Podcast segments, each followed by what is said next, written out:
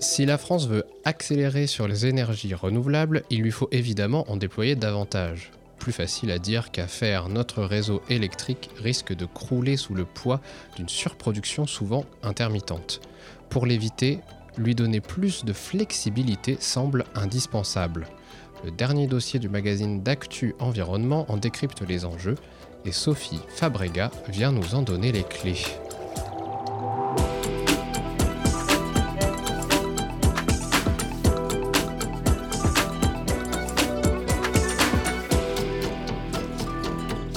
Les clés de l'environnement, le podcast d'Actu Environnement.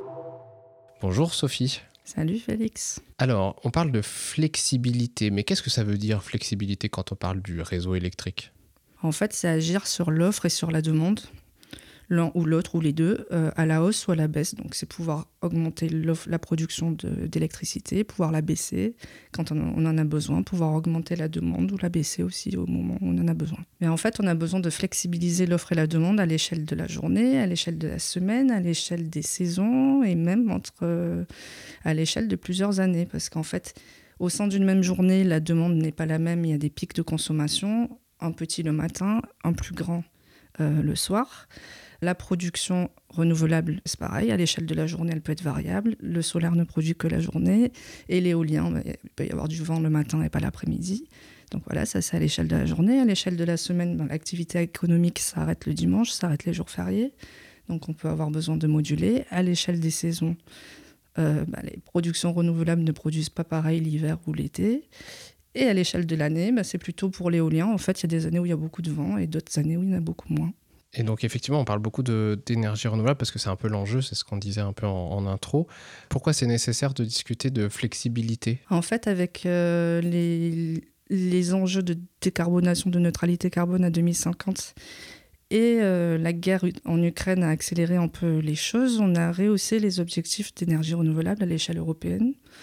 On veut développer maintenant 42,5% d'énergie renouvelable en 2030, euh, à l'échelle française aussi avec plus d'énergie renouvelable sur le réseau, on, on arrive avec une part d'énergie non pilotable beaucoup plus importante et donc il faut pouvoir moduler et l'offre et la demande pour pouvoir s'adapter. Tu parlais de, des usages par rapport à la flexibilité. Euh, voilà, on veut électrifier ces usages, donc j'imagine que ça compte aussi. Voilà, c'est ça. Pour atteindre la neutralité carbone, on va électrifier la mobilité, on va convertir les chaudières à gaz à fuel, on va, on va les remplacer par des pompes à chaleur qui sont électriques. Euh, il y a l'industrie, une part de l'industrie qui va se tourner vers l'électricité aussi. Donc il y aura beaucoup plus de demandes d'électricité à partir de 2030-2035. Et il va falloir euh, bien gérer cette, demande parce que mal gérée, elle peut poser problème sur, pour le réseau électrique. Par exemple, les recharges de véhicules électriques, il y a les recharges rapides qui demandent une puissance à un instant T énorme. Et il y a la recharge lente qui peut se faire sur plusieurs heures et qui là a beaucoup moins d'impact sur le réseau.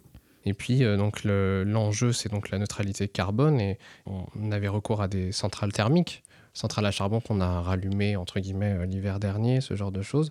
Comment on fait pour mieux piloter le réseau, lui donner plus de flexibilité sans avoir recours à ces solutions bah, euh, polluantes, fossiles quoi? Alors, les centrales les plus polluantes étaient appelées au moment des pics de consommation. Alors déjà, l'idée, c'est de réduire ces pics de consommation. On peut agir sur les tarifs de fourniture de l'électricité qui dessinent un peu la courbe de consommation. Donc aujourd'hui, on connaît le système heure pleine, heure creuse. On peut redéfinir ces heures pleines, heures creuses euh, pour orienter les consommations vers les périodes où il y a beaucoup de production renouvelable. Donc ça, c'est du point de vue du consommateur, mais du point de vue de la production électrique, comment on peut jouer sur la flexibilité? En fait, il y, a le stockage qui peut jouer pour moduler la production, mais aujourd'hui, on fait surtout appel à des gros moyens de stockage qui sont les STEP, les stations de pompage-turbinage, qui fonctionnent avec l'hydroélectricité. Et demain, on aura l'hydrogène, euh, mais plutôt à partir de 2030-2035. Là, on va faire euh, tourner les électrolyseurs au moment où il y a beaucoup de production renouvelable. Il y a aussi le système des batteries, stockage par batterie, mais il n'y a pas vraiment de modèle économique. C'est beaucoup plus cher comme solution.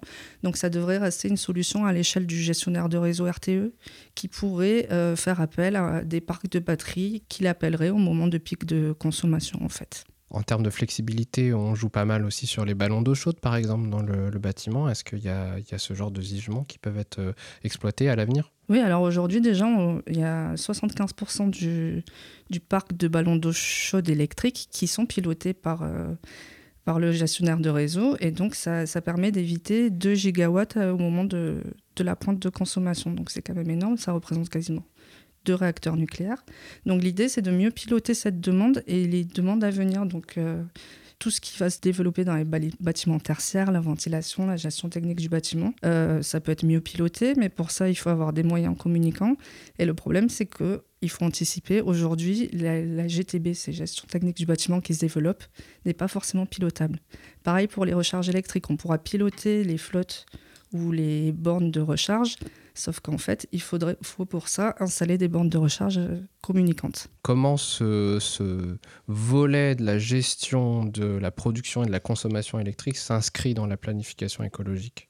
Et il y a le gestionnaire de réseau euh, RTE qui a publié récemment un, gros rapport euh, qui s'appelle Les futurs énergétiques 2050, qui a évalué tous les besoins, notamment en flexibilité selon le mix énergétique qui serait développé. Donc ça donne des bouquets de flexibilité selon le scénario énergétique choisi. Donc si on va vers plus de solaire, on aura besoin de plus de stockage par batterie. Si on va vers plus d'éolien, on aura besoin de beaucoup plus de gros moyens de stockage.